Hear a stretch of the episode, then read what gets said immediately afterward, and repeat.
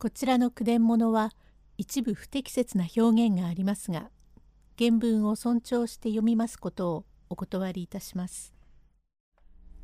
英国講師ジョージ・スミスの伝第一編第一回後半助右衛門は宿屋を出て床屋に行きますとそこで春宮の悪い噂を聞きます。用語解説アルヘイのような棒。赤白青の螺旋模様の棒。中床さん。床屋の若い種周りに歩いた。客先を回って商売した。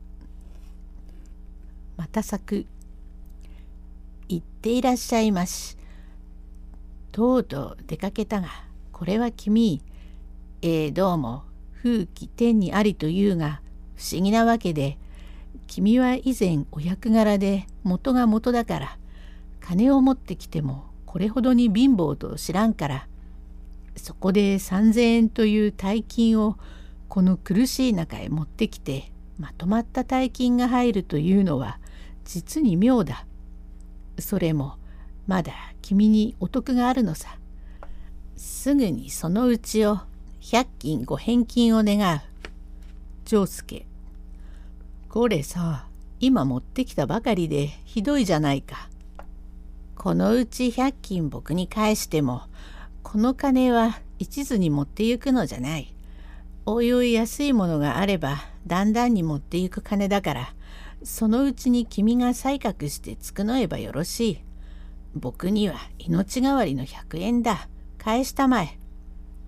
それじゃあこのうちから返そう。と100円包みになっているのを渡します。さて渡すと金が懐へ入りましたから気が大きくなりまた咲く。どうだい？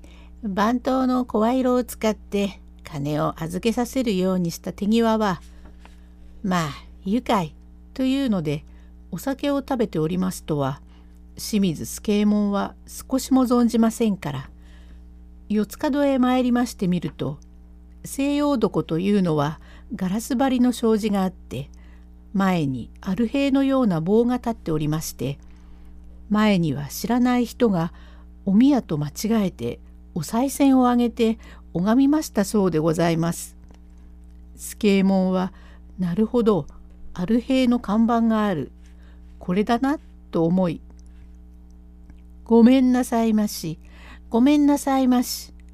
こちらが上結どこかね。中床さんがひげを抜いておりましたが、なんでせ、広小路の方へ行くのなら右へおいでなさい。上結床はこちらでがんすか。両国の電信局かね。ここは上言うところか。と言ってもガラス障子で聞こえません。なんでせ髪を言ってもらいてえもんだ。へえ、お入んなさい。表の障子を開けて。はい、ごめん。でけえ鏡だな。髪言うかね。こちらは西洋床ですから、旧兵頭はやりません。おや、あなたは前橋の旦那ですね。誰だ？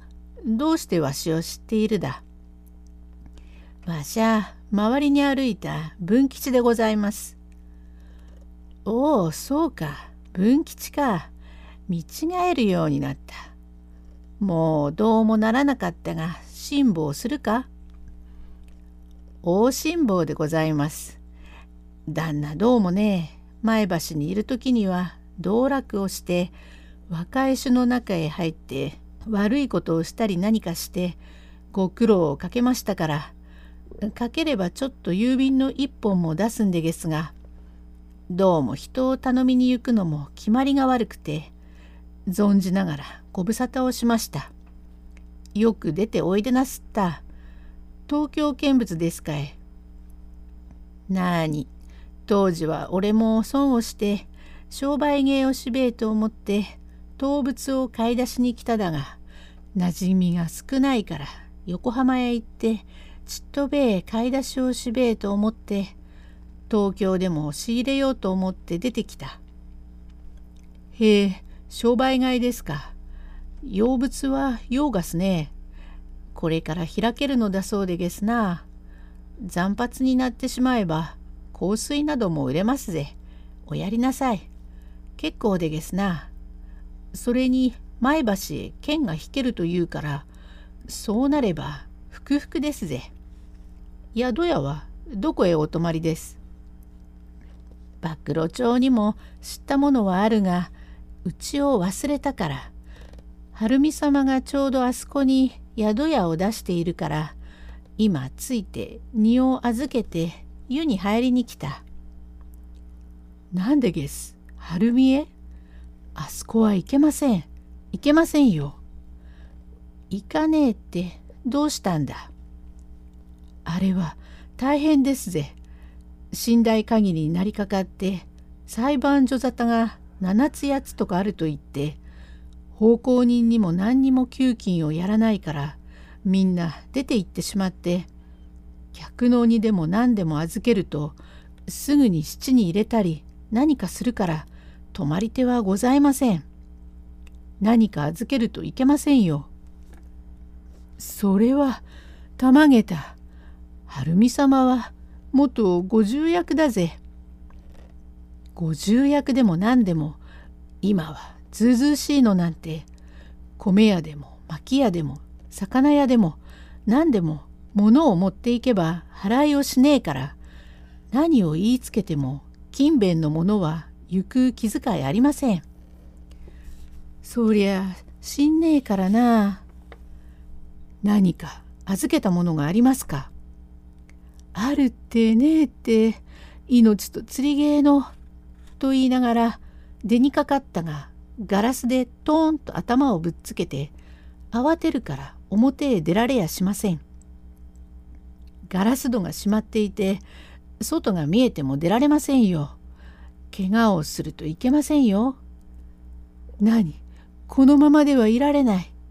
というので取って返してきてがらりと開けて中へ入って「ごめんなせえまし」と土間から飛び上がってきてみるとそこらに誰もおりませんからつかつかっと奥へ行きますと奥で2人で明かりをつけて酒を飲んでいたがこちらも驚いて「丈介いやおかえりか」助右衛門さっきお預け申しました3,000円の金をたった今すぐにお返しを願います。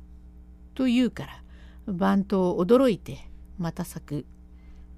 あなたは髪も言わず湯にもお入りなさらんでどうなさいました？髪も湯もいりません。今横浜に安いものがあるから今晩のうちに行っておらなければならんからすぐに行くからどうかただいまお預け申しましたカバンを少々とお引き換えにお渡しを願います。と紙入れから書きつけを出して晴美の前へ突きつけて「どうか3,000円お戻しを願います」それはいいがまあ慌てちゃいけん。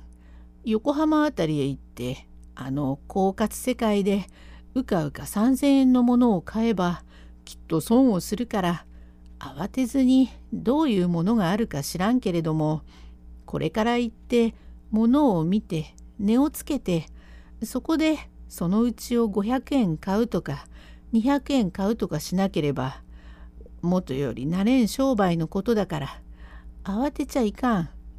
どういうわけだかまあゆるりと昔話もしたいからまあ止まんなさい。ただいま主人の申します通り横浜は狡猾な人の多くおりますところだから損をするのは決まっておりますゆえ3,000円一度に持って行って損をするといけないからまあまあ今晩はゆるりとお泊まりなさいまし。して明日10時ごろからおいでなすって品物を見定めて金子も一時に渡さずにそろそろ持って行っておいおいとお買い出しをなすった方がようございます。それはごもっとも様でございますが親切な確かな人に聞いたことでございます。今夜のうちにどうしてもこうしても横浜まで行かなければならん。売れてしまわん前にわしが行けば安いというので確かなものに聞きました。どうかお願いでございますからお返しなすってくだせえ。なるほど。文吉の言った通りこれだけのでかいうちに奉公人が一人もいねえのは変だ。丈介。何を？えへえ、何？三千円お返しください。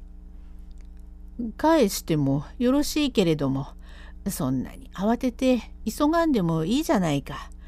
まずそのうち千円も持って行ったらよかろう。へえ、急ぎます。金がなければならんわけでがんすから、どうかお渡しください。と、助右衛門はどうしても聞き入れません。ここが妙なもので3,000円のうち当人に内々で100円使い込んでいることでございますから晴美の言う言葉が自然におどつきますからこちらはなおさら心配して「まあどうかお返しなすってくだせえ。今預かった米の金だから返すことができないことはあんめえ。金は返すには決まっていることだから返すがどういうわけだか慌てて帰ってきたがお前が損をするとよくないからそれを心配するのだ。またさくただいま主人の言う通り慌てずにゆっくりお考えなさい。黙っておいでなせえ。あんたの知ったことじゃない。3,000円の金は通例の金じゃがんせん。家蔵を抵当にして利のつく金を借りて3,000円持ってまいりますときばばあやせがれがお父さん慣れないことをしてまた損をしやすと今度は死んで限りだからダメだ。よした方がよかろうというのを何俺も清水助右衛門だ。確かに俺が儲けるからと言ってわしが難しい才覚をいたしてまいった3,000円でわしが命の綱の金でがんすからわしが損をしようが品物を少なく買おうが多く買い出ししようがわしの勝手だ。あなた方の口出しするわけじゃねえからどうかさあどうか返してください。今はここにいない蔵にしまってあるから待ちなさい。